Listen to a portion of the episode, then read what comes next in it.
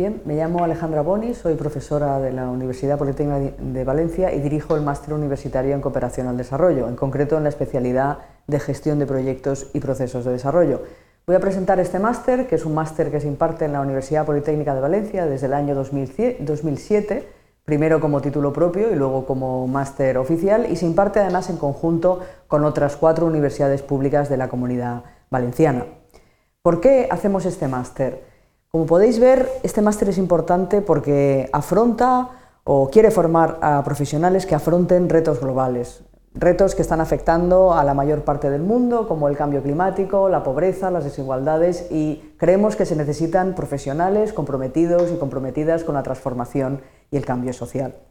Por eso hemos diseñado este máster que tiene una estructura de 90 créditos, 90 ECTS, Cuenta con una primera parte docente que comienza en septiembre y termina en julio, es casi un curso académico. En esta parte docente se trabajan eh, en el primer semestre contenidos generales que tienen que ver con las teorías del desarrollo y la cooperación internacional.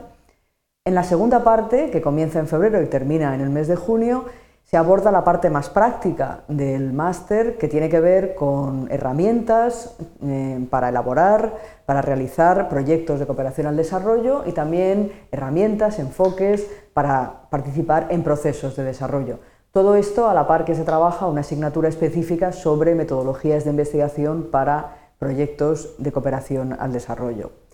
Una vez finalizada la parte docente, el estudiante inicia su periodo de prácticas, que pueden ser prácticas de tipo investigador o prácticas de tipo profesional, y el máster termina con la realización de la tesina fin de máster.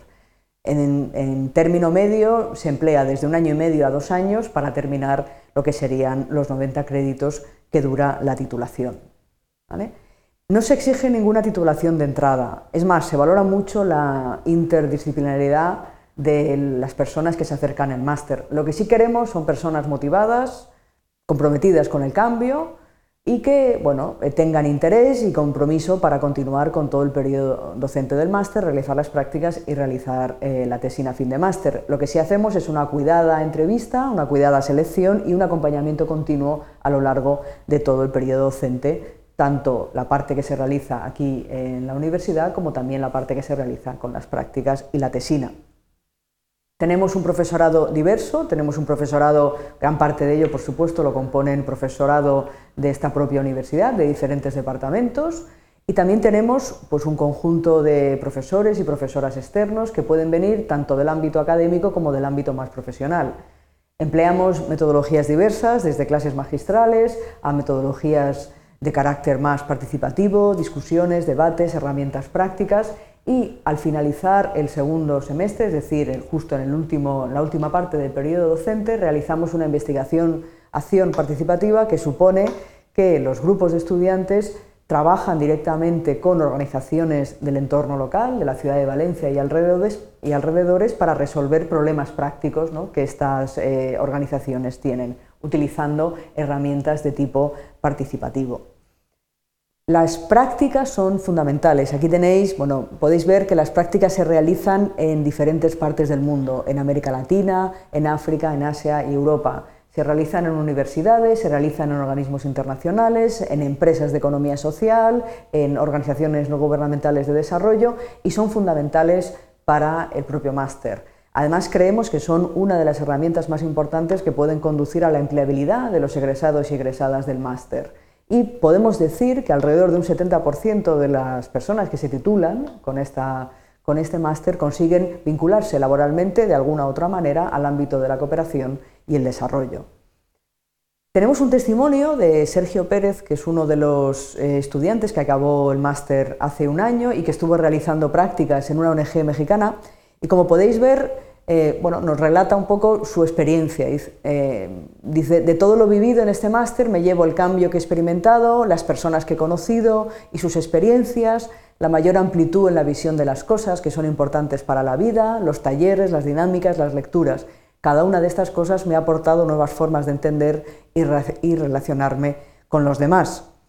Por todo ello, creemos que al finalizar el máster tenemos un profesional, una profesional del desarrollo que tiene una visión amplia de los proyectos y los procesos de desarrollo, que conoce herramientas prácticas, que le permitirán participar en proyectos y procesos de desarrollo, que valorará, valorará la importancia de las actitudes y las relaciones en el entorno profesional y personal, que contará además con una red de relaciones en el sector, tanto en el entorno local como en el ámbito internacional, y que podrá continuar, si quiere, su formación investigadora en el doctorado en Desarrollo Local y Cooperación Internacional, que también se ofrece aquí en la Universidad Politécnica de Valencia, y el máster es la entrada directa para poder participar en este doctorado. Si queréis más información, aquí tenéis la página web del máster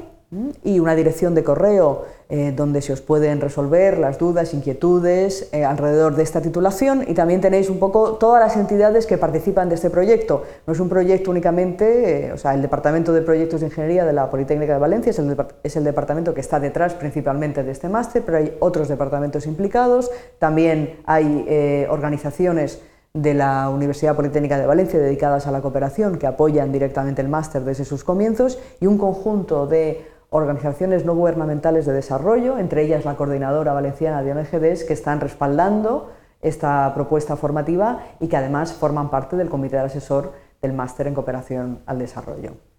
Espero que esta información os haya sido de utilidad. Muchas gracias.